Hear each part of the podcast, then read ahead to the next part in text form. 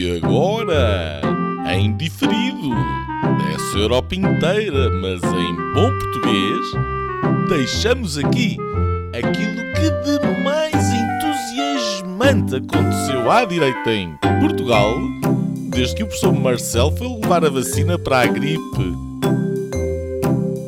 Senhoras e senhores, o episódio desta semana do podcast Linhas Direitas. Linhas Direitas desta semana, estamos a gravar quarta-feira, dia 24 de março do ano da graça de 2021. É primavera, ou pelo menos assim o calendário e o clima nos dizem, uma primavera, já a segunda, marcada pelo confinamento, pelas restrições, pela hipocondria do Sr. Presidente da República Portuguesa, uma, prima, uma primavera covidesa, com certeza. Hoje, na véspera da primeira reunião da Task Force, é assim mesmo, em inglês, uh, que vai tratar da vacinação em massa, isto quando cerca de 10% dos portugueses já levaram a primeira pica, a vacina uh, anti-Covid-19. Uh, antigamente, noutros tempos, eram as senhoras de Bragança que reclamavam das strippers brasileiras, agora são todos os portugueses que reclamam, não das strippers, mas das estirpes, e não apenas brasileiras. São muito multiculturais as nossas estirpes, são sul-africanas, britânicas, enfim. Aliás, segundo o Instituto Ricardo Jorge, são mesmo estas últimas que agora têm prevalência uh, na arena do Covid-19 em Portugal. No mundo político, apesar do Covid, os partidos vão preparando as suas candidaturas autárquicas. Uh, o Chega já apresentou vários candidatos, o PSD e o CDS assinaram um acordo nacional e o PSD lançou agora uma fornada de novas candidaturas, incluindo uma feliz candidatura no Porto, apesar desconhecida. É o candidato assumido, o antigo vice de Rio, a quando presidente da Câmara, o doutor Feliz, Vladimir Feliz. Contente também está o antigo treinador de futebol, António Oliveira, agora candidato à Câmara de Vila Nova de Gaia. Uh, futebolista feito político pela mão do político anti-futebol Rui Rio. A Sul, em Sintra, é o médico especialista em confinamentos e distanciamentos sociais, Ricardo Batista Leite, o candidato do PSD à respectiva Câmara Municipal. Em Loures e Odivelas há trolha entre secções social-democratas e centristas, não se entendem, apesar do acordo nacional entre Rio e Rodrigues dos Santos. Uh, vamos ver se se efetiva as corridas eleitorais separadas. Entretanto, na Assembleia da República e a reboque do PAN, o PSD defendeu esta semana que as filiações em associações, uh, sejam elas secretas ou não, devem ser tornadas públicas por parte dos detentores de cargos políticos. Nem toda a gente está de acordo, o debate é grande, mas Rui Rio leva por diante uh, uma velhinha reivindicação sua, como aliás é seu conhecido e reconhecido apanágio. O Ministro do Ambiente revelou esta semana que a água é escassa, logo que esta deve aumentar de preço em Portugal, deve ser mais cara, um, revelando em todo o seu esplendor o autismo e a psicopatia política que os bons governantes socialistas tanto apreciam ostentar em público. Imagine-se se fosse Passos Coelho. Esse é o novo passatempo nacional, pelo menos do lado direito do sistema político.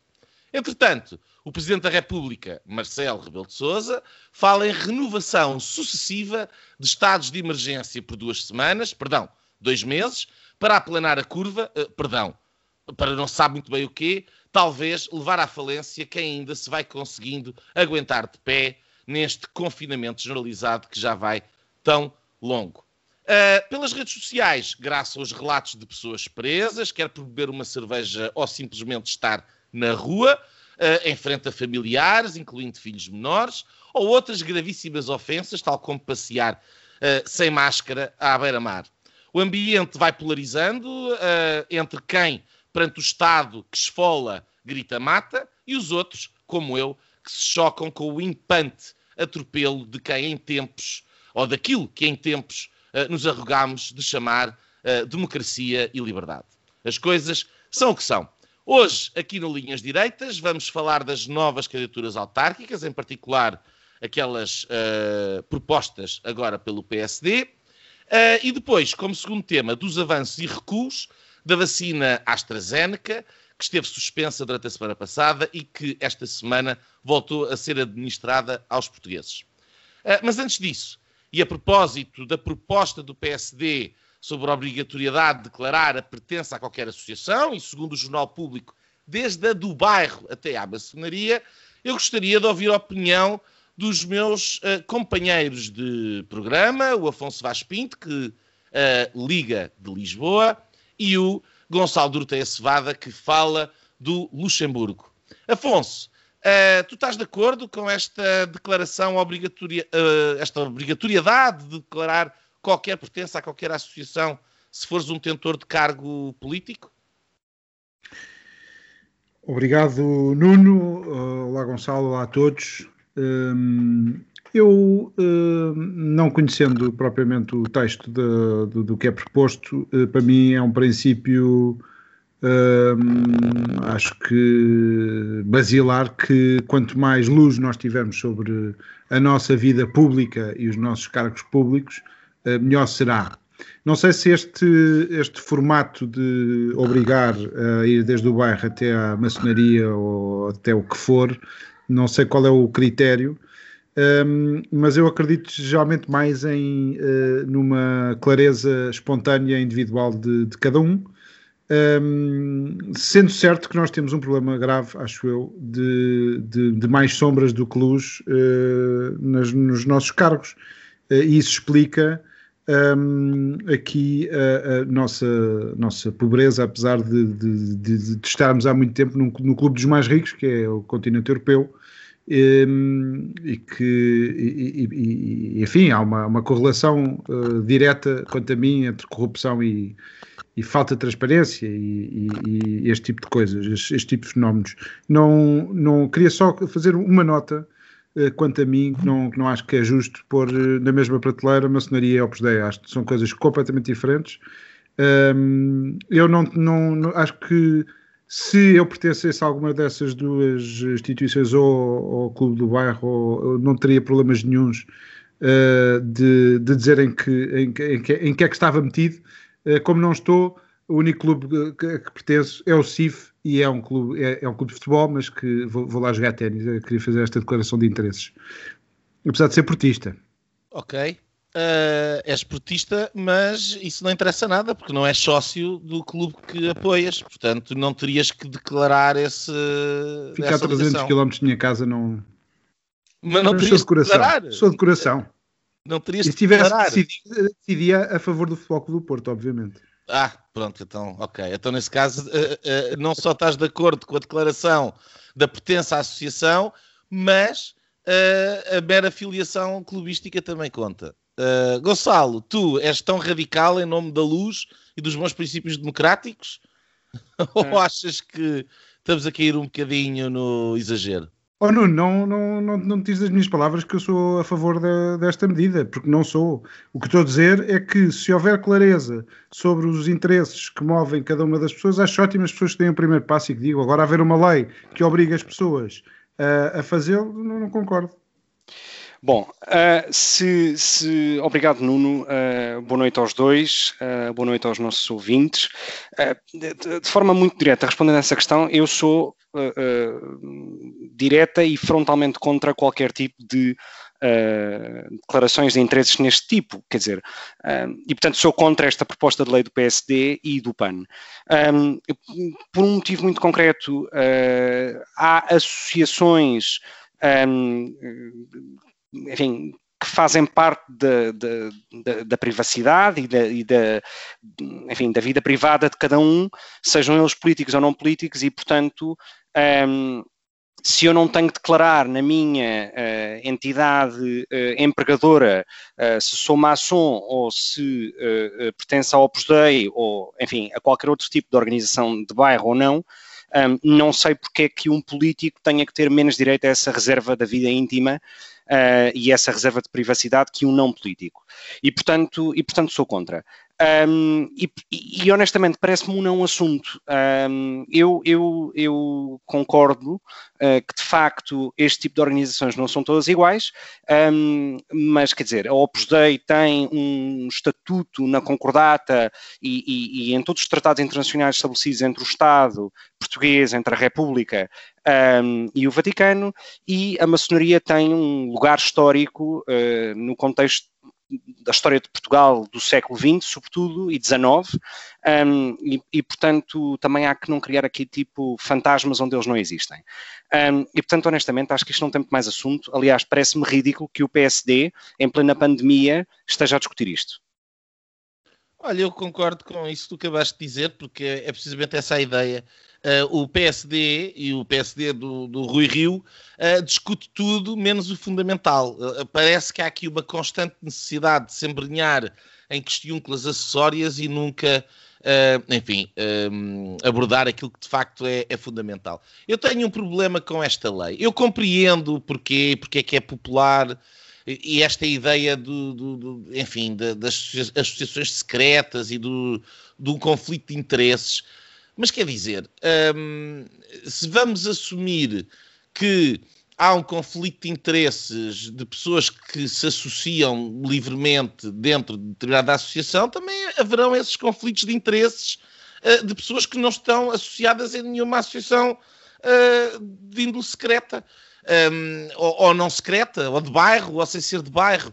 Portanto, parece-me aqui uma coisa que é um bocadinho a reboque do populismo e, de, e daquela ideia do, do famoso banho de ética que o Dr. Rio uh, queria um, uh, uh, implementar no país, mas que depois são estas coisas que não têm significado absolutamente nenhum. Até por uma razão muito simples, porque, em última instância, se estas associações quiserem fazer alguma coisa, eh, que passe despercebida, só têm que se assumir como aquilo que, dizem que eles são e que não são, que seria serem secretos, não é? Passarem a ser secretos.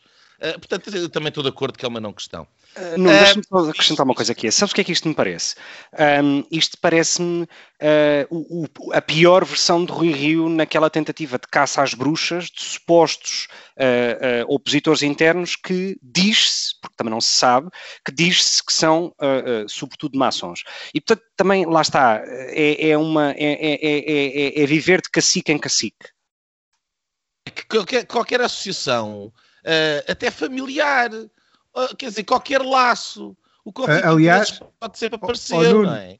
E, e, pelo menos isso podiam dizer, principalmente o PS, porque vai-se ver que eles são todos primos e, e, casados e há ali muitos laços. Pelo menos a, a família eles podiam declarar. Não, quer dizer, eh, o ponto é a questão é uh, uh, da obrigatoriedade ou não, e se faz sentido ou não. Porque se nós vamos assumir que que há uma obrigatoriedade porque faz sentido, é porque estamos a assumir que há um conflito de interesse. Então estamos a colocar em causa a própria natureza de, de, e o direito de associação das, das pessoas. Um, que têm que de repente ir elencar todas as associações que são, que são membros. Eu sou sócio de um clube de futebol, quer dizer, isso é relevante, é um conflito de interesses é que se começarmos a explorar os potenciais conflitos de interesses, não podemos ficar só pelas associações que, somos membros ou associados, mas dos familiares que também são. E de repente, conflito de interesse e conflito de interesses não se pode legislar livremente sobre nada. Eu acredito na responsabilidade individual. E, portanto, eh, quando uma decisão é inquinada, Uh, tem que ser uh, uh, julgada pelo valor da própria decisão e não sobre se a pessoa tem uma determinada ligação ou não. Mas pronto, se vocês estiverem de acordo, um, passaríamos então ao nosso tema. Uh, o primeiro tema, as candidaturas autárquicas do, do PSD. Um, Gonçalo, uh, estás feliz com a candidatura ao Porto? Viveste no Porto, tens uma ligação grande à cidade. Uh, vês na candidatura, na feliz candidatura do PSD uma possibilidade uh, viável de, do PSD conquistar a Câmara do, do Porto, por exemplo? Evidentemente que não, não é? Quer dizer, uh, é, Vladimir Feliz é uma espécie de. é, é Teresa Leal Coelho de 2021 uh, do Rio, não é? Portanto, arrisca-se a ficar atrás uh, do Partido Socialista ou, enfim, num lugar claramente irrelevante. Um, Aliás, isto é, isto é muito interessante, tentar justificar no eleitorado como é que um candidato que apoia uh, Rui Moreira em 2013 uh, é agora adversário de Rui Moreira em 2021. Portanto, é, é, é, é bastante incoerente. e depois, as declarações de Rui Rio na apresentação ou ao comentar a candidatura de Vladimir Feliz, em que atira o nome de Paulo Rangel lá pelo meio, um, e que diz que um e outro seriam excelentes candidatos, mas que um é melhor do que o outro. Bom, enfim, uma, uma, uma atrapalhada uh, tremenda, e portanto é evidente que este candidato não, não dizer, nem sequer entra na equação, na equação possível. Portanto, sobre o Porto, vai ser mais uma vez uma candidatura perdida. Um, e, e, e, se podemos, enfim, mover-nos um pouco para Lisboa, eu queria fazer move -te, um, move -te, move -te. um comentário, um comentário uh, uh, aos últimos acontecimentos de Lisboa, que é um, aquilo que me parece é que um, de, depois de todo este cacique do CDS, do PSD, apoia, não apoia quem vai para a lista, quem não vai para a lista, enfim, um, reciclar candidatos, reciclar nomes e tudo isso, uh, porque não se trata de renovar, trata-se de reciclar. Um, aquilo que me parece é que Carlos Moedas já deve, ter, deve estar claramente arrependido de ser uh, o candidato do PSD e do CDS e de não ser um candidato independente com o apoio do PSD e do CDS. Porque tenho a certeza absoluta que o seu grau de liberdade para formar listas, o seu grau de liberdade para preparar um programa seria ele muito maior e não o fragilizaria tanto aos olhos do eleitorado. Uh, uma espécie de Rui Moreira em Lisboa e Carlos Moedas tem, quer dizer, mais que estatuto para isso. Uh, porque aquilo que me parece é que esta, estes avanços e recuos do CDS e as guerras internas de avança Gonçalves Pereira, afinal não, o nome é Filipe Ana Coreita Correia ou uh, uh, gente do PST que quer estar nessa lista e afinal não vai estar, ou vice-versa, um, quer dizer, só, só, só expõe ao ridículo a, a, lama e, e, e, o lamaçal e o cacique que são os partidos e que por isso mesmo continuam a, a afastar as pessoas. E portanto, mesmo que Carlos Moedas apresente e tenha uma campanha, quanto a mim, sólida um, com, com, em todos os meios de comunicação digitais, etc., e que apresente, por exemplo, um plano da cidade para pandemias ou que esteja a preparar um plano da cidade para pandemias, sejam elas de natureza uh, ambiental, uh, uh, de saúde pública ou outras, por exemplo, com, com o epidemiologista Pedro Simas, um, alguém, enfim, independente, alguém da sociedade civil, etc., depois se, vem, se veja emaranhado em todo este lodo que é claramente dispensável. Uh, e, portanto, enfim, é, é, é, são as minhas impressões para as duas cidades do país so far. Muito bem, obrigado, Gonçalo. Afonso, tu estás mais entusiasmado no, no, no, no Porto, uh, em Sintra, imagino que estejas satisfeita, tens falado bastante da, da, da, boa prestação do, do Ricardo Leite no PSD, uh, vês como uma boa candidatura também em, em Sintra? Olha, uh eu acho que eh, nem só de autárquicas vivem os partidos e por acaso até fiquei um bocado triste com a hipótese uh, do Batista Leite ir para, para Sintra porque o tira da, da, mais uma vez da pandemia e da, dessa frente que tem sido bem cuidada pelo partido. Nós temos tantas coisas a criticar no, no PSD, penso que nesse campo acho que até se tem portado bem e tenho pena, uh, imagino que a nível pessoal uh, seja um bom desafio. Não sei se, se ganhará a Sintra. Mas sabes, deixa-me só dizer-te uma coisa, que é, não há, uh, creio eu, incompatibilidade entre manter as funções de deputado Verdade. e ser vereador ou Verdade. presidente da Câmara. A Assunção Cristas esteve nesse registro durante algum tempo. Sim, mas eu não gosto desse registro, se queres te diga. Acho que, uh, e se ele de facto ganhar, fica lá e, e pronto, e, e perdemos-lo pelo menos para, para estar na, na, na, frente de combate político. Uh, mas tudo bem, mas acho que é um bom nome, acho que é um bom candidato uh, pacífico. Né? Eu acho que o mal está no, no, no Porto, por exemplo, na, na, questão. Gostei, gostei gosto do nome, Vladimir Lenin. Trabalhei uns anos uh, nos meus tempos de Maputo na, na, na, na Vladimir Lenin, aí é que era, agora é Vladimir Feliz. Gostava um dia de, de trabalhar na, na rua do Vladimir Feliz. Acho que não há problema nenhum, ó, Gonçalo. Ele ter zangado há quatro anos é tempo para as pessoas se zangarem. Nós agora temos a geringonça a partir-se, também o Bloco de Esquerda apoiou imenso o PS durante cinco anos e todo, todo o caminho que foi feito, e agora também estão zangados, portanto, quer dizer, isso é, isso é o menos. Acha que é o partido à, à medida do líder, e o, o líder tem tido uma liderança pequena, E, portanto, a opção, quanto a mim, é também pequena, apesar de todos, ou pelo menos do Rui Rio, lhe reconhecer, ele era o número 2 do seu legado, ele vê nisso uma grande centralidade e acha que as pessoas estão a olhar para, para o percurso de, de, do Rui Rio e de, do legado que ele, que até foi bom, foi positivo para, para, a cidade, e que agora este será uma continuidade e que os portuenses saberão ali encontrar e, e tirar o, o, o, o trigo do joio. Uh, acho que fez mal uh, no processo em ter atropelado o, o Paulo Rangel e ter-se cometido a indelicadeza de ter revelado que, ou pelo menos ser dito, acusado de que ele não quis ser candidato e que agora foi, foi buscar este. No fundo, está a tirar força tanto a ele, ao próprio Rui Rio, como à candidatura que é uma opção uh, B, uma, uma, segunda opção, como ao, ao Paulo Rangel, porque lhe está a acusar, a acusar, de calculismo político, etc.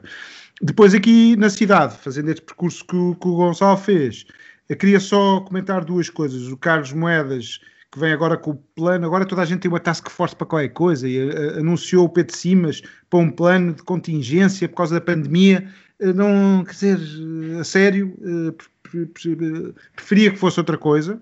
Acho que o Carlos Moedas tem mais coisas para dar do que, do que este, esta coisa das task forces. E depois o, uma nota para a coligação do PSD e do CDS que se partiu em Lourdes e Odivelas. Não é um bom sinal político anunciarem-se assim de chofre não sei quantas candidaturas para agora uh, começarem-se a partir as coisas. Alguma contenção, alguma inteligência nestas, nestes anúncios acho que era, era de, de se usar neste, pelo PSD. É, eu, olha, eu estou genericamente de acordo com o que vocês os dois dizem. Talvez aqui uma nota. Uh, eu não gosto da prestação do Ricardo Leite a propósito do Covid-19, como não gosto da prestação de nenhum líder político do mundo inteiro. Podes dizer. Não, não é do mundo inteiro. Uh, há várias pessoas no mundo inteiro, mas em Portugal, uh, publicamente e com peso dentro de algum partido político, não vi ninguém advogar aquilo que, uh, que eu acho que até nós os três estamos relativamente de acordo aqui no Linhas Direitas, que deveria ser a tal ideia do confinamento aos grupos de risco, a proteção aos grupos de risco e, um, e manter a, a, a, economia a funcionar e portanto, seguir um modelo mais sueco, digamos assim, um, do qual ou aliás, não se ou fala, madrilenho. Ou, ou, exatamente, ou madrileno, uh, do qual uh, não se fala. Um, e, e, do qual o Ricardo Leite, como o Rui Rio e como uh, qualquer outro dirigente político, também não falou. E, portanto, uh, uh, nesse aspecto, não, não gosto da prestação, porque uh, os danos para Portugal desta abordagem são maus, são péssimos, e a unanimidade antidemocrática em torno desta matéria é absolutamente destruidora da nossa democracia. Portanto, nesse aspecto, não, lamento. Um, Quanto aqui à questão autárquica, são as birras do Dr. Rio, nós já estamos habituados a isto, é mesquinho, é vingativo, já conhecemos. Ele queria que o Dr. Rangel fosse candidato à Câmara do Porto, imagina-se, até porque uh, se calhar teria alguma hipótese, não sei se seria o caso, acho que o Rui Moreira é um candidato forte, fez uma boa gestão Covid-19, ele sim, com a história dos hotéis e uh, no início do confinamento, portanto foi um Presidente da Câmara que soube dizer presente, ao contrário de Fernando Medina, uh, e portanto eu diria que, que é uma Câmara que, que que é um espinho atravessado na garganta do Rui Rio.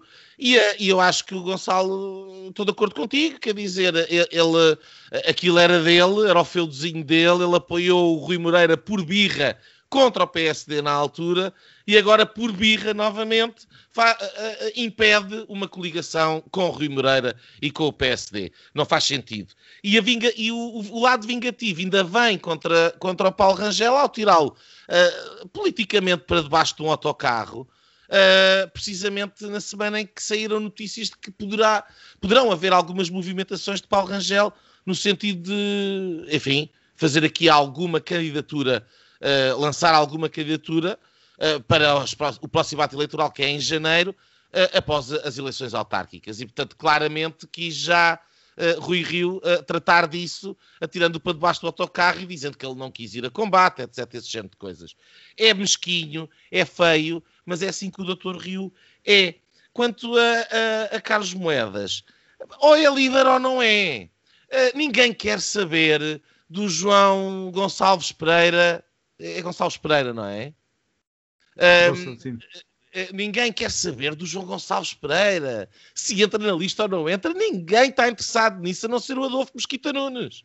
E a malta que está com ele. E que estão lá no Conselho Nacional do CDS, do qual igualmente também ninguém quer saber.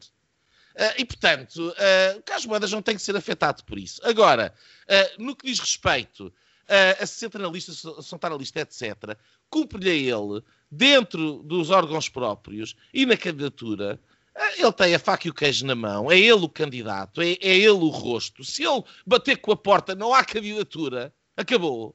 E portanto é ele que tem que meter ordem na casa, ou neste caso, nas oito casas. Portanto, eh, isto é também uma, uma prova de fogo para Carlos Moedas. Não, eu, eu aí estou totalmente de acordo contigo, aliás, acho que é uma prova de liderança no final do dia. Um, a questão é, é, é, todo o ruído de imprensa que saca para fora como algo que pode dar uma fragilizar, fragilizar uh, o Carlos Moedas.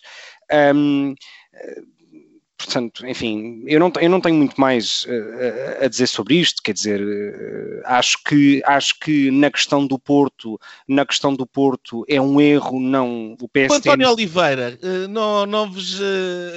não vos eu ia perguntar isso agora mesmo. Sabes uma questão em relação ao António Oliveira? pelos vistos, segundo noticiou o Expresso esta tarde, pelos vistos o António Oliveira é o maior detentor de ações da SAD do Porto, privado, portanto, como pessoa individual, digamos assim, uh, não institucional. Declaração de interesses? Uh, e, e, e, e, Rui Rio, neste contexto, é, é, é digamos, os jornalistas perguntam-lhe se ele não vê algum tipo de incompatibilidade ou de, ou de, ou de problema nesse facto, tendo em conta o histórico uh, da excelente relação entre Rui Rio e Pinto da Costa. Uh, e, e, outra coisa, atenção, Vila Nova de Gaia tem uma relação privilegiada com o Futebol Clube do Porto e o Centro de Estágios, uh, sim, sim, sim. vem do tempo do Luís Filipe Menezes, onde há um óbvio conflito de interesses. Se o António Oliveira, como um, detentor de parte do capital da, da SAD do Porto, estiver a negociar com António Oliveira, Presidente da Câmara Municipal de Vila Nova de Gaia. Quer dizer, isso é sim, sim, sim. evidente, não é? Sem, sem dúvida. Um, quer dizer, não me parece especialmente um candidato assim tão forte. Uh, salvo erro, o último presidente da Câmara de Gaia do PSD com algum carisma foi uh, Luís Filipe Menezes um, e, e, e, e parece-me parece difícil ultrapassar isso. Uh, em todo caso, eu, eu, queria só fazer um comentário final sobre a, a, a perdão, sobre a gestão do Rui Rio nos tempos que teve à frente da Câmara do Porto versus Rui Moreira.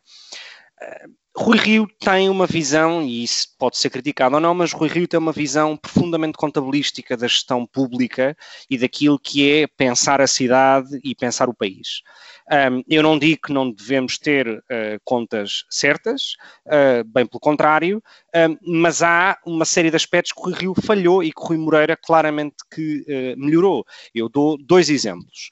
Um, a relação que, Rui, que o Rui Rio tinha com os agentes culturais da cidade, desde os teatros, desde os cinemas, desde todos os eventos culturais, como o Fantasporto, por exemplo, eram ou foram durante anos negligenciados para o canto. Uh, a relação que o Rio teve. Agora acabaram, não é?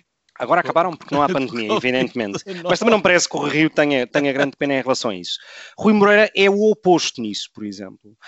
Um, o Rui Moreira teve uma gestão, como o Nuno há, há pouco dizia, e muito bem, uma gestão muito bem feita na, na, durante os primeiros seis meses da, da pandemia. Quer dizer, Rui Moreira monta, ou a Câmara do Porto monta um hospital de campanha no, no Palácio de Cristal, no antigo Palácio de Cristal, uh, atual pavilhão uh, Rosa Mota, para, portanto, não era que existisse falta de camas, não era porque existia falta de camas uh, no Santo António ou, no, ou, no, São João, era porque simplesmente para poder, uh, uh, digamos, para poder ser uma, um, um, porto de abrigo para todos os sem-abrigo que vivem no Porto e que são muitos e que, caso pudessem ser contagiados pela Covid-19, seriam uma forma de propagar a doença. E, portanto, Rui Moreira monta esse hospital de campanha no Palácio de Cristal, precisamente para conter a propagação do vírus e, de alguma maneira, proteger aqueles que são mais desfavoráveis. E, portanto, quer dizer, Rui Moreira é claramente imbatível, um, tem, tem, tem um enorme, um, um, enorme apoio por parte da sociedade do Porto em geral, uh, digamos, da Foz à Ribeira, do Bolhão uh, e a Campanhã. um o espírito da cidade. Encarna é? claramente o espírito da cidade, um homem liberal, empreendedor, uh, sem grande passado ou percurso político um, e, portanto, vai claramente vencer e bem. Um, na questão, na questão de, da relação com o CDS em Louros e em Odivelas, quer dizer, no Porto também não vão juntos. O CDS apoia Rui Moreira desde, desde que se candidatou a primeira vez no pós-Rui Rio e o PSD nunca o fez. Um, e uma nota final que é como é que Rui Rio, na questão ainda do Porto, pode esperar apresentar ou, ou ganhar ou ter um, um, um resultado relevante quando o próprio diz não, isto não é para ganhar, é só para tentar tirar a maioria absoluta ao Rui Moreira. Quer dizer, isto é absurdo, é nunca visto. E portanto, e, portanto, quer dizer, eh, eu espero que Rui Rio, independentemente do resultado, porque se o resultado de Lisboa for bom, não é de Rui Rio, é de Carlos Moedas, e portanto, independentemente de tudo o que acontece, eu espero que Rui Rio seja corrido o mais rápido possível. Curto e grosso. Afonso, Vá, uh, vejo que a vossa, a vossa tolerância em relação a conflitos de interesse para o António Oliveira é diferente do candidato a sucessor de Pinto da Costa, Rui Moreira. Mas uh, tudo bem, um portista bastante conhecido. Só me estou a meter com vocês, não, não se preocupem. Oh, oh, oh, é uma, é uma... Há, há, uma diferença entre pertencer a uma associação. Claro que é. Uh... Eu, eu, quanto a mim. Lá, o, Menezes, é um... o, Menezes, o Menezes tinha na sua lista, o Menezes benfiquista, tinha na sua lista, uh, o Menezes não, como é que se chama o presidente do Benfica? O Vieira. o Vieira, peço imensa desculpa. Luís Filipe Vieira tinha na sua lista o presidente da Câmara de Lisboa, e o primeiro-ministro, portanto, quer dizer. não, mas isso era diferente. Agora, aqui neste caso, estamos. A, eu, eu, não, eu não digo que o António Oliveira não se possa candidatar à Câmara, estou a dizer que vai haver um potencial conflito de interesses. E, e isto é, é, é, incoerente é para, para o doutor Rui Rio, que sempre foi contra a mistura do futebol com o exercício camarário e que vai pegar no maior acionista do Futebol Clube do Porto para, para colocar como candidato à Câmara, onde é, é, o Futebol Clube do Porto tem o centro de estágios. Aliás, numa parceria algo até, enfim, uh, lesiva, porventura, dos interesses da, da, da, do município. Eu, como, como sou portista e social-democrata, uh, uh, tenho, se calhar, aqui algum conflito de interesse a olhar para o António Oliveira, mas como não sou de Gaia, eu diria, não tenho nada contra o senhor, até tenho a favor, foi treinador do meu clube, uh, também, olha, também é um possível presidenciável para o Futebol Clube do Porto, também já se falou disso, uh, mas eu não sei se é o melhor candidato para, para, o PSD apresentar, peço, peço, desculpa. Aliás, eu esta semana até houve notícias contraditórias que falavam até do, da intenção do Rui Rio, achei estranho, devo dizer, mas do Rui Rio querer um regresso do Luís Filipe Menezes a Gaia.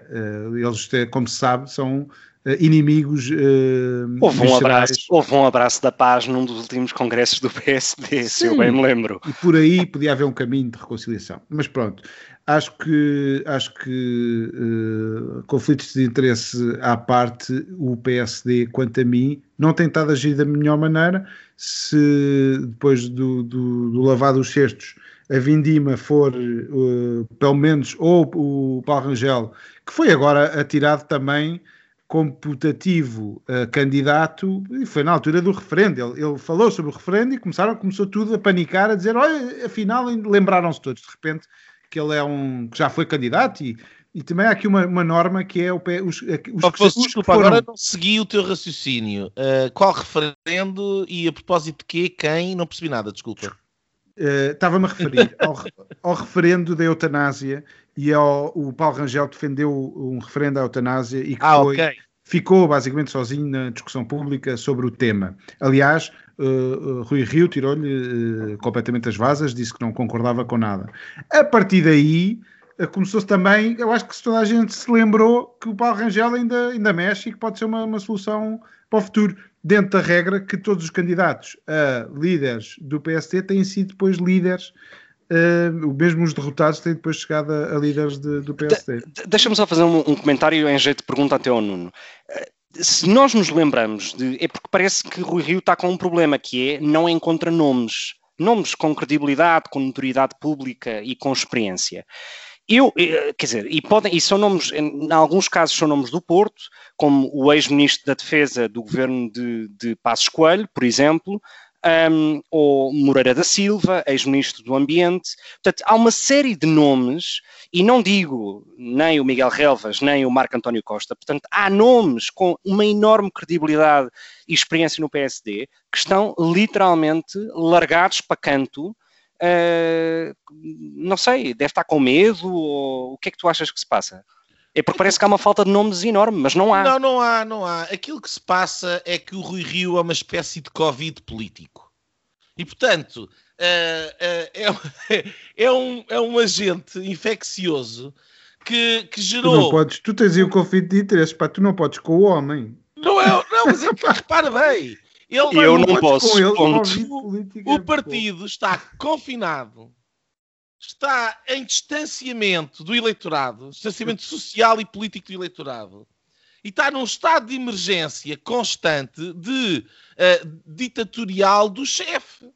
E, portanto, há uma centralização, que era o paladino contra a centralização em Lisboa, que agora centraliza em Massarelos, na figura dele próprio, do chefe, uh, que assina até a despesa do, do, do almoço do, do, da pessoa do, do, do, militante que vai fazer campanha uh, em qualquer conselho uh, do país. E, uh, e, e tanto, tudo isto está centralizado na figurinha dele, que é uma figurinha muito, muito Zezinha, lamento. Provinciana. provinciana. É, é, é, é na pergunta é. do Gonçalo, e, dando aqui um bocado de contexto, e a minha memória não, não, não, se não me atraiçoa, o Passos Coelho, apesar de ser o, o líder que era na altura e que era consensual e era apoiado pela maior parte do PSD, também não conseguiu um, essa, esta dinâmica trazer nomes para, o, para, para candidatos. Uh, queria só trazer isto, uh, porque acho que também não, não é só culpa tiver... do Rui Rio, é também, não. e ele contribui muito para o aumento do PSD, obviamente,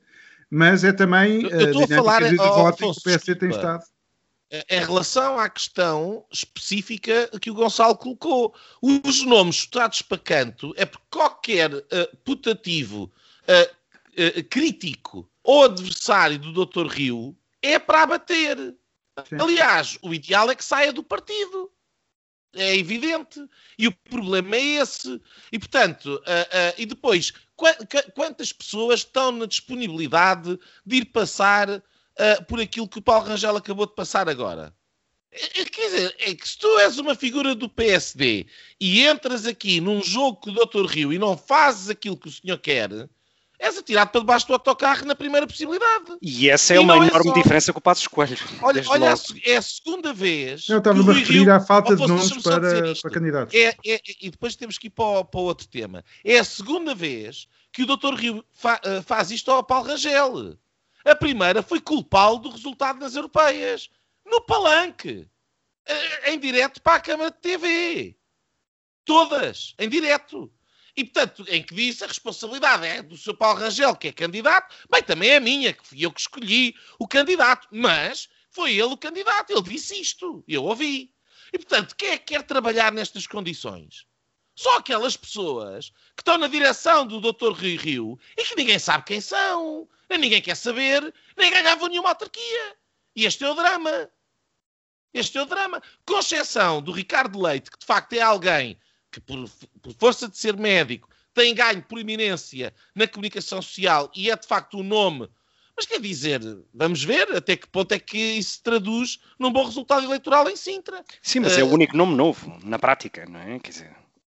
E vamos ver até que ponto consegue congregar, nomeadamente, uh, uh, toda aquela malta que se dividiu e que, e que votou na candidatura de Marco Almeida há quatro anos atrás uh, e que neste momento uh, se calhar estão a ser assediados para se candidatar por outros partidos. Uh, e, portanto, vai ser muito interessante de ver até que ponto é que o PSD consegue reunir todo o seu potencial eleitoral. E esse é um desafio muito complicado para o Ricardo Leite. Não sei até que ponto isto é uma promoção. isto é um problema que ele tem.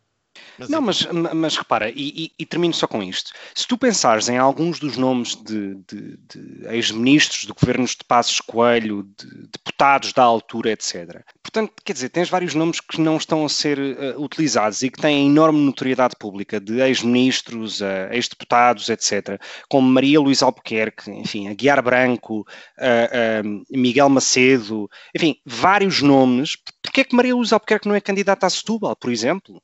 Quer dizer, porquê? Uh, e portanto há aqui claramente um, um, um, medo, um medo de Rui Rio, quanto a mim infantil, uh, uh, que faz com que vá perder as eleições autárquicas. Eu não sei se será bem, pode ser responsabilidade dele, não é?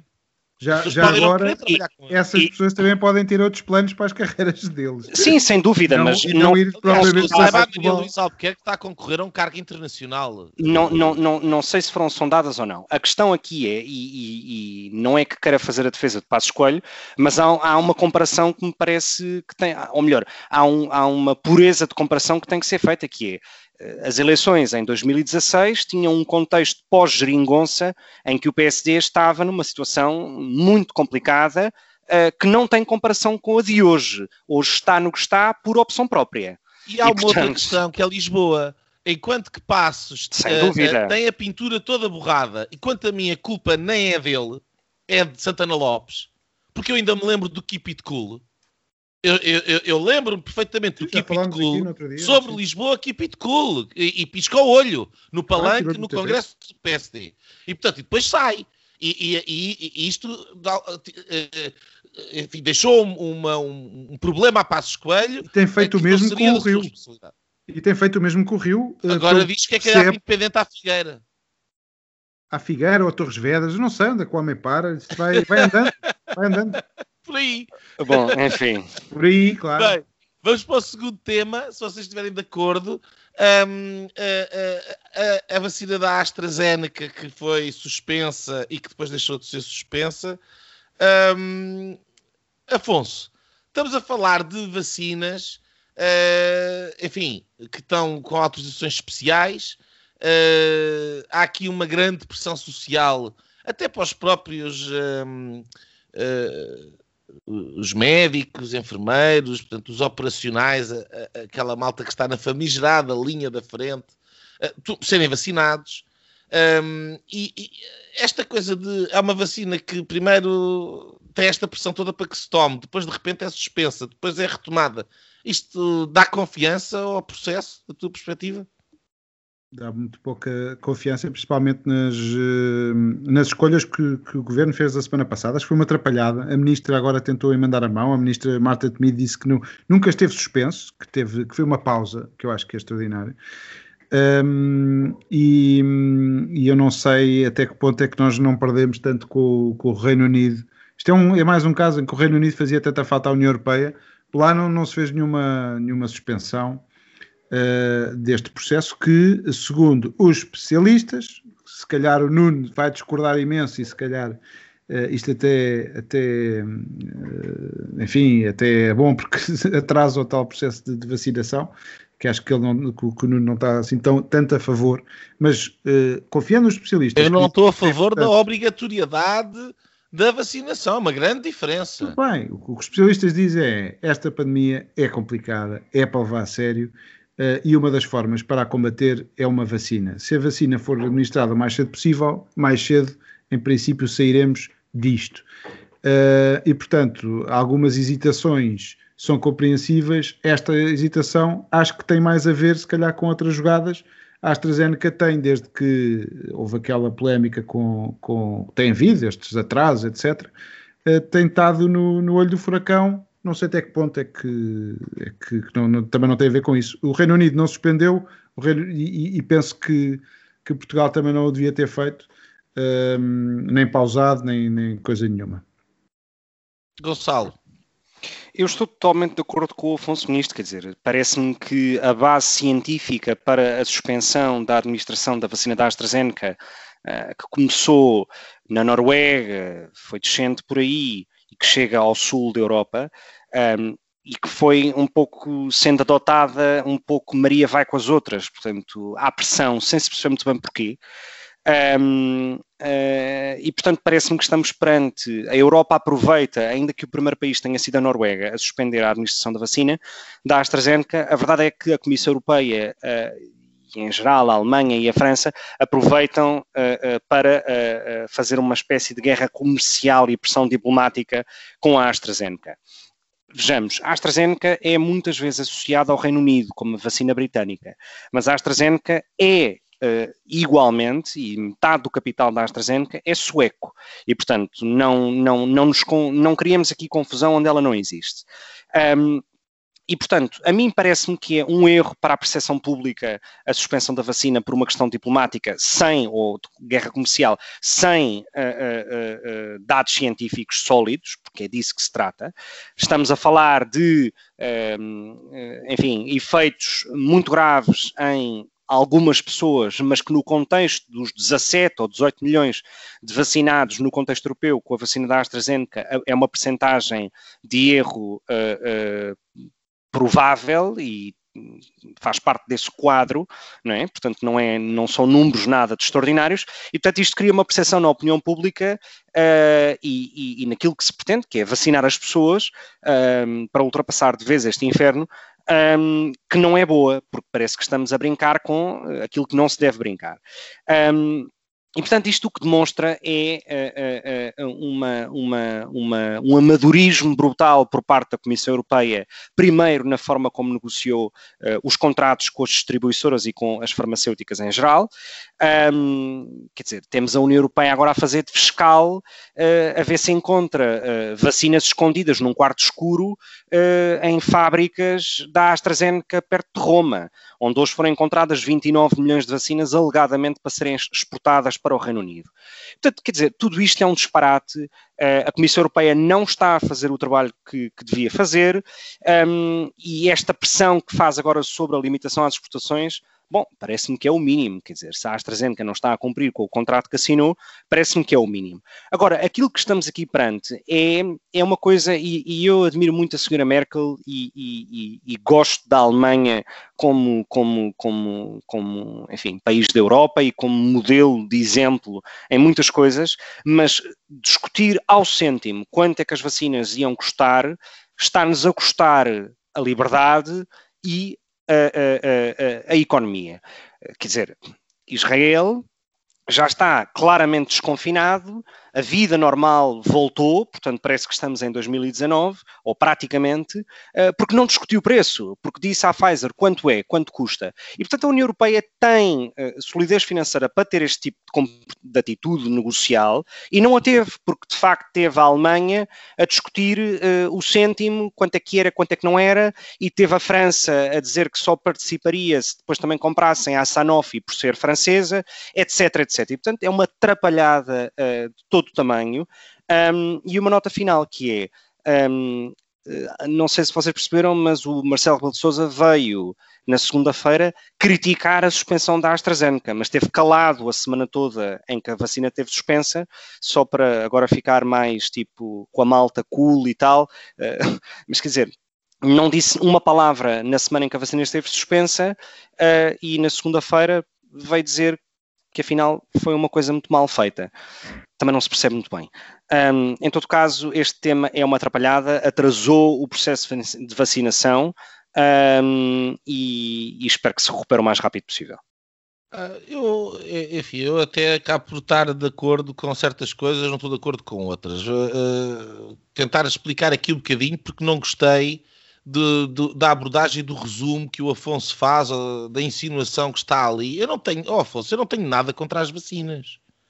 Agora, aquilo que tu apresentaste é profundamente simplista, lamento dizer-te. Porque essa é só parte da equação. Outra parte da equação é que as vacinas uh, uh, mexem com o teu corpo, um, uh, uh, criam efeitos secundários. É por isso que têm uh, um, um, processo de aprovação que é moroso e que é muito cauteloso. Processo esse que não foi feito. Estas vacinas não estão aprovadas, estão a ser administradas com autorizações especiais. Portanto, Mas não aprovadas. Estão... Não, Mas não estão aprovadas. Não estão aprovadas. É, com aprovações é especiais. É uma autorização então, especial, porque então, não. Oh, Afonso, lamento imenso. Isto é muito claro. É não cumpriram, não cumpriram os requisitos uh, normais, dos trâmites normais. Portanto, são autorizações especiais. No caso de, e eu aqui até depois tive a oportunidade de ser corrigido por algumas imprecisões que eu disse na que é que foi há 15 dias, uh, porque eh, no caso desta da AstraZeneca não, não, não é RNA de, de, de, gorila, é sim um adenovírus de um chimpanzé, são, uh, enfim, são pormenores uh, que, que, a nós, os nossos especialistas, nos escapam um bocadinho, mas o ponto é que são tecnologias largamente experimentais. E, e, isso implica uma decisão entre os riscos de tomar a vacina, que existem, e os riscos de não tomar a vacina, que existem. E aquilo que eu digo é que esta decisão deve ser do indivíduo, não do Estado. Então há uma grande diferença entre eu ser contra as vacinas ou eu ser contra a obrigatoriedade da vacina. Mas em nenhum país da Europa são obrigatórias. Não, não é, é isso. É Desculpa, nenhum. mas a ma primeira maneira como o Afonso colocou as coisas faz parecer que eu sou contra as vacinas. Portanto, não, uma defesa da honra, uma defesa da honra impõe-se, que é para que as coisas fiquem claras. Não, Só primeiro agora, o segundo agora, ponto, só estava a fazer ponto. o comentário, uh, se me permites, porque acho que não ofendia a honra, obviamente. O que estava a dizer era, uh, já uh, esperava quer dizer, espero alguma distância tua em relação a, às vacinas, que não gostas desta solução para a pandemia. Não é verdade. Eu tenho que repetir, desculpa lá, eu não, não tenho que repetir o que eu acabei de dizer. Aquilo que eu digo é que eu sou contra a obrigatoriedade das vacinas, tal como sou contra o passaporte da eu vacina. Também sou contra a obrigatoriedade das vacinas. contra a obrigatoriedade das vacinas, logo tem que ser contra o passaporte das vacinas. da mesma forma como aquilo que o Gonçalo acabou de afirmar aqui, que se voltou a 2019 em Israel, é falso. Porque há o passaporte e há o apartheid sanitário. Quem não tomou as vacinas não está em 2019, está em 2021 confinado.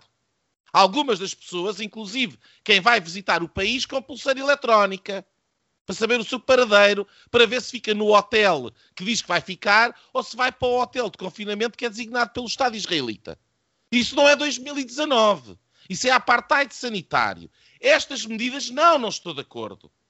Agora, isso não significa que eu esteja contra as vacinas. Não, não sou. E aquilo que eu disse há 15 dias atrás é que olho com muito mais simpatia para uma vacina da Johnson Johnson, porque é uma, é uma tecnologia que já existe em termos de vacinação, que já é utilizada desde os anos 80 e que nós, muito provavelmente, já tomamos nas vacinas da hepatite, por oposição às outras vacinas, aquelas que estão neste momento no mercado, que são com tecnologias mais experimentais, em particular as RNA, como é o caso da Pfizer e da Moderna, que é um procedimento, como eu tive a oportunidade de, mais ou menos, atabalhoadamente explicar, que é experimental, é novo. E, portanto, isto é um gigantesco trial. Uh, cabe a cada indivíduo escolher se uh, está disposto a correr esses riscos ou, ou prefere correr o risco do Covid-19. E eu coloco a decisão no indivíduo. É só isto. E aquilo que eu vejo é uma pressão enorme para as pessoas tomarem a vacina. E quem não toma a vacina é, de alguma maneira, um malandro ou um, um, negacionista, ou o que quer que seja, quando eu acho que não. Eu acho que uma postura de bom senso, e eu tive a oportunidade de deixar isto muito bem explicado há 15 dias, é muito diferente de uma pessoa que pertence a um grupo de risco estar a escolher entre, entre o risco da vacina e o risco do Covid-19 do que uma pessoa que não pertence ao grupo de risco entre o risco da vacina e o muito menor risco do Covid-19. São situações diferentes. E colocar as, as, pessoas numa situação de apartheid sanitário, como foi feito em Israel, não, não concordo. Não é assim que uma democracia vive. E não é assim que, que se resolve esta crise. Ainda para mais, quando estamos a falar de vacinas, que a, que a própria Organização Mundial de Saúde afirma que uh, não vem resolver, não vem impedir a propagação do vírus e que não vem impedir uh, uh, contrair a doença. o que torna a obrigatoriedade ainda mais tapafúrdia. Portanto, espero que tenha sido muito claro em relação a isto. Quanto à questão da AstraZeneca em particular, eu estou convencido que há aqui muita motivação política por trás disto. Houve uma generada tremenda por parte da, da Comissão Europeia que, de revanche, está a tentar, por um lado, criar pressão na AstraZeneca com este tipo de, uh, enfim, de catadupa, de suspensões, de que é um bocadinho faz lembrar a raposa e a uva, uh, que é a, a, raposa que não está para saltar e não está para saltar o muro para ir buscar as uvas, um, uh, eh, quando lhe perguntam, toma, não queres as uvas? Ah, estão verdes. Quando as uvas são verdes. E, portanto, mesmo maduras. E, portanto, há uma, aqui uma desculpa de que, ai tal, uh, a vacina não é segura porque uh, não a conseguiram ter. Se a tivessem conseguido ter, já passaria a ser segura. Uh, não há números que justifiquem a histeria em relação à, à vacina, pelo menos comparando com todas as outras. Um, há, no entanto, um dado interessante que vocês não referiram e que eu acho que é pertinente. Uh, a AstraZeneca chegou à FDA, portanto, uh, uh, aos Estados Unidos da América, ao regulador norte-americano, apresentou o mesmo dossiê que apresentou na União Europeia e não foi aprovada. Foi mandada para trás, não foi dada a autorização especial. Aliás, critica, a crítica da FDA é que fez uma espécie de cherry picking dos ensaios para chegar às conclusões que chegou. Ou seja, fez uma seleção, há uma seleção por parte dos ensaios. Exatamente, isso não ajuda à causa de, da AstraZeneca, não é? De e, todos, portanto, sim. Nós, nós, podemos ficar numa situação em que quem acaba por ficar mal na fotografia até vai ser um, a autorização que foi dada à AstraZeneca em primeira instância, nesse caso. Não é? Bom, mas aí começa no Reino Unido, que foi o primeiro país a dar. Com certeza, estou a falar no que diz respeito à União Europeia. O Reino Unido não está a levantar problemas em relação à vacina da AstraZeneca. Um, e portanto, mas há aqui, há aqui muita política pelo meio, dá a ideia, e acima de tudo há uma incoerência muito grande. Como é que a União Europeia pode, por um lado, estar a, a arrestar uh, legítimas, legítimos transportes de mercadorias com a vacina, uh, porque quer a vacina para cumprir um contrato, quando, ao mesmo tempo que está num processo de suspensão de, eh, e de, de, enfim, de negação da eficácia dessa mesma vacina. Não faz sentido. E, portanto, mais uma vez, aquilo que se vê é uma grande incompetência por parte do, do, dos agentes políticos e eu, em particular, uh, fico um, ehm, preocupado porque, por um lado, temos esta pressão para se tomar a vacina e, por outro lado, há esta incerteza em relação à, enfim, à segurança no final do produto. Isto não, não, não é bom para ninguém, como é evidente. De, Deixa-me acrescentar um ponto em relação a isto, que é a AstraZeneca, uh, uh, em matéria de custos e de preço, a vacina da AstraZeneca é claramente a mais barata, ou seja, a, a Universidade de Oxford e a AstraZeneca não estão a fazer, não estão a ter as margens normais de vacinas que a AstraZeneca produz, ao contrário da Moderna, da Pfizer e da Johnson Johnson. Um, e, portanto, há uma solução que aqui que se poderia discutir. Uh, eu tenho algumas dúvidas ideológicas até que ponto é que concordaria como princípio nisto, mas a situação é claramente excepcional. Uh, por que não, e isto é uma questão que eu coloco a debate, um, por que não fazer uma espécie de liberalização da patente da, da vacina da AstraZeneca e pôr, digamos, as, os milhões de trabalhadores e as, os milhões de máquinas que existem na Índia, que é o segundo maior produtor de vacinas do mundo e de medicamentos em geral, a trabalhar. Ou seja, estas fábricas estão paradas uh, uh, quando podiam estar a ser utilizadas para um esforço de produção Uh, enorme e sem precedentes de produção da vacina da AstraZeneca. Portanto, eu tenho dúvidas uh, até que ponto é que não seria uma solução a liberalização da patente da AstraZeneca um, que permitisse a vários laboratórios, nomeadamente laboratórios genéricos, como a Teva em Israel ou outros na Índia, a fazer esta produção massiva de vacinas. Uh, enfim, é uma, é uma questão que coloco, porque no final do dia, apesar de tudo, os direitos de propriedade intelectual são parte do valor acrescentado que as empresas têm uh, e, e, a AstraZeneca poderia perdê-lo. Mas pronto, se calhar ganharia o Nobel da Paz no ano seguinte. Ou da medicina. Ok, uh, se estiverem de acordo, passamos às nossas linhas. Afonso, um, que linha trazes tu esta semana? Trago a linha em crescimento do desemprego em Portugal.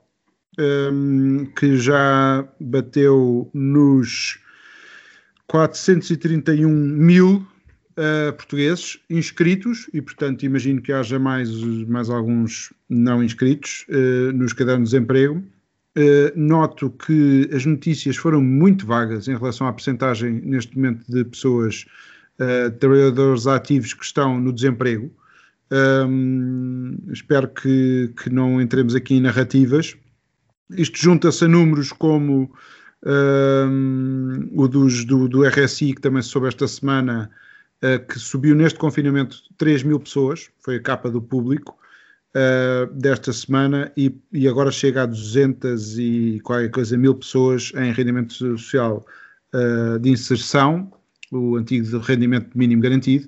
Uh, e, e, que são as tais uh, uh, nuvens na Serra de Sintra que, que são sinais muito, muito maus para, para a economia, numa economia que está já capturada por medidas de austeridade que este governo tem feito, não me refiro às cativações, mas sim aos, aos, ao nível de percentagem de impostos, não só nos combustíveis, como em toda a cadeia e toda a economia um, e, e, não estamos nada, nada preparados para a próxima crise. Portugal, em vez de melhorar a cada crise que passa e a preparar-se mais, fica cada vez mais fraco. Nós temos cada vez menos condições para cada uh, crise que nós vamos apanhando e estes sinais do desemprego são, são muito preocupantes.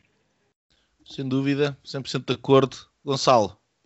A minha linha desta semana é uma linha eh, em contraciclo e bastante positiva um, e, e, vai para a Fidzai, um, que é uma empresa portuguesa uh, fundada por Nuno Sebastião e que conseguiu uh, uma ronda de investimento de 200 milhões de dólares passa a ser um, a, quarta, a quarta unicórnio uh, portuguesa, ou seja, uma empresa com uma avaliação superior a mil milhões de dólares. Esta empresa, que tem sede em Coimbra, um, basicamente desenvolve tecnologia que ajuda os bancos uh, uh, e outras instituições financeiras a prevenir fraudes em pagamentos, lavagem de dinheiro, enfim, e outro tipo de, de, iniciativas deste estilo. E utiliza para este tipo de serviços basicamente a, inteligência artificial. Estamos a falar de uma empresa, repito, de Coimbra, uh, que tem como clientes tão variados como o Citigroup ou o Santander. Um, e, e, das quatro unicórnios portuguesas uh, que existem, onde também está a Farfetch, por exemplo, esta é a única que ainda mantém a sede em Portugal. E acho que isto. Quem são as outras duas já agora? As outras duas, uh, as outras duas são a OutSystems e a Talkdesk. Uh, e, e, isto basicamente o que demonstra é que uh, Portugal tem de facto um, um ecossistema tecnológico e, e, e, de gente com muito valor um, em termos de capital humano para desenvolver este tipo de startups e de empresas uh, tecnológicas, da economia digital, etc., mas que de facto depois o Estado e as condições, e esta é a parte menos positiva da minha linha, o Estado português e, e as condições para a manutenção desse investimento em Portugal não existem. E num universo de quatro unicórnios em Portugal, três uh, já não terem sede uh, em Portugal, de, revela uh, que de facto Tudo. estamos mesmo no fim da linha. uns, e, portanto... uns têm o Silicon Valley, outros têm o Vale dos Caídos. Exato.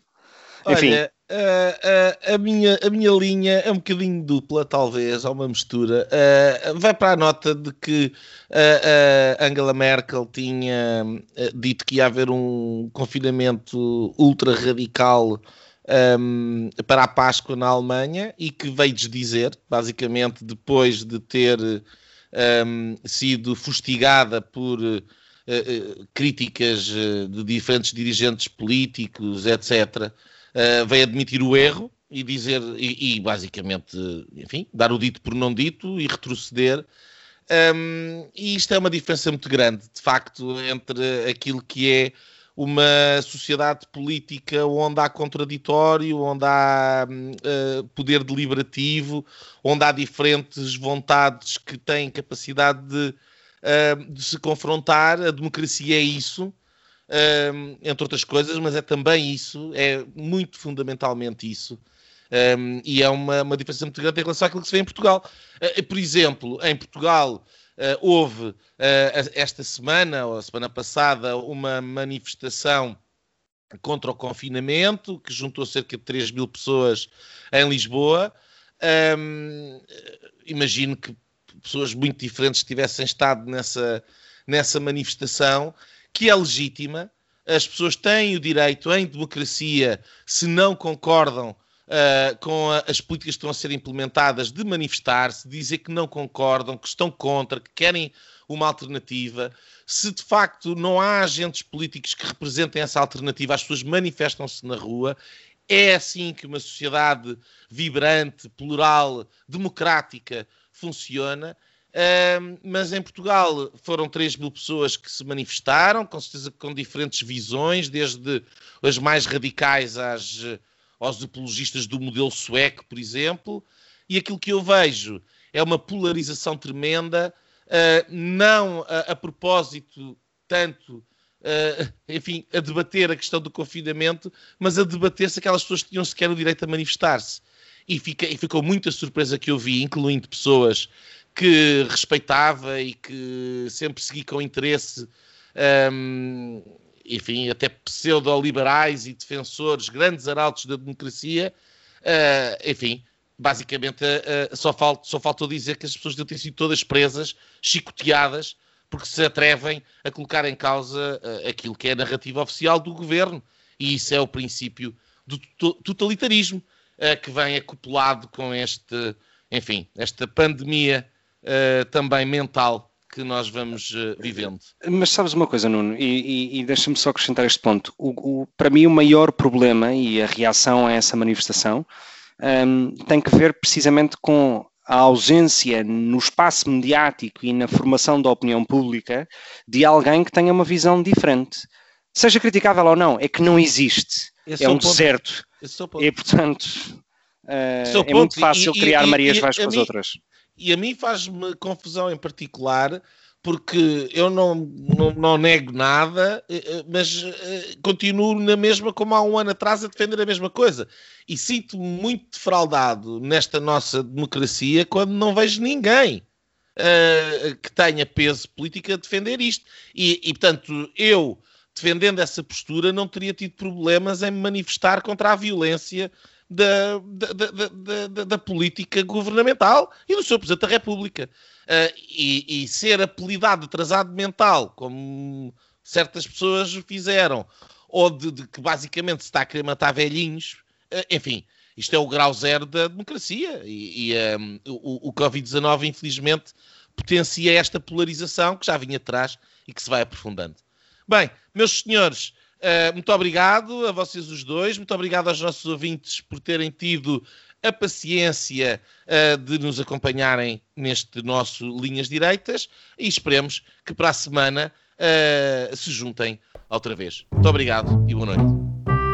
E pronto, pronto. Foi assim que acabámos de ter o incomensurável privilégio de assistir ao podcast Linhas Direitas. O podcast Sensação da Direita. Em Portugal. E em português. Para a semana. Juntem-se outra vez.